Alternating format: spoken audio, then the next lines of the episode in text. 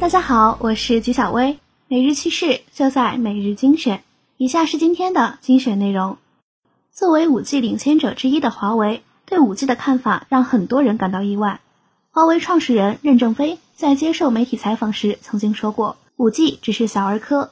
谈到六 G 技术，任正非说，华为早已接触六 G，并且五 G 技术与六 G 技术并行进行的。六 G 将从五 G 毫米波频段。拓展太赫兹频段，六 G 比五 G 速度快一百倍。纪晓薇认为，希望华为能够再接再厉，继续保持技术的领先优势。美利坚再怎么打压华为，也挡不住华为迅猛发展的势头。这年头，骗子真是疯狂，连跨国公司苹果也敢诈骗。近日，广东省深圳市南山区人民法院。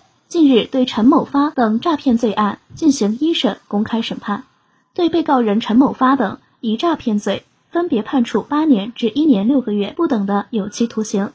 被告人陈某发等人通过买手机拆卸主板、出售、植入旧主板再退货的手段，骗取苹果公司一百八十四块全新的手机主板，每块手机主板价值约两千五百五十元，涉案主板货值四十六点九二万元。在徐小薇看来，当初苹果公司好像就是因为这类事件发生太多，所以取消了中国也能享受的免费换机服务。所以，对于类似的诈骗行为，要坚决打击。以后别说电竞选手不务正业了，电竞可是正经的职业。近日，教育部发布了教育部办公厅关于严格审查二零二零届高校毕业生就业数据的通知，通知中。明确了高校毕业生就业统计相关指标，其中比较引人注目的一点是，电子竞技工作者被纳入了自由职业的范畴。纪晓薇表示，时代在发展，会有越来越多类似电竞的新职业出现，所以人们也要以发展的眼光看待新生的事物。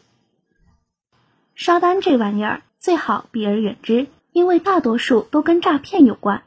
据央视报道，正规平台诚邀刷单。按条结算，轻松上手，轻轻松松动动手指，不用工作就能赚钱。像这样的网络兼职小广告，在很多兼职群、空间、朋友圈里经常会看到。很多大学生、年轻人及无业群体成为此刷单类案件的高危群体。其实这些全部都是网络诈骗的骗局。纪晓薇认为，要知道天上不会掉馅饼，面对刷单之类，只要不贪便宜，提高警惕。就能避免受骗。遗憾的是，很多人都被蝇头小利蒙住了双眼。由于新冠肺炎疫情的影响，今年的租房市场可以说是降至冰点。那么，在人口流动减少、租房需求减少的情况下，房东如何找到租户呢？北京租赁市场同样遇冷，数据显示，成交量下滑超三成，租金也是近十年来罕见下调。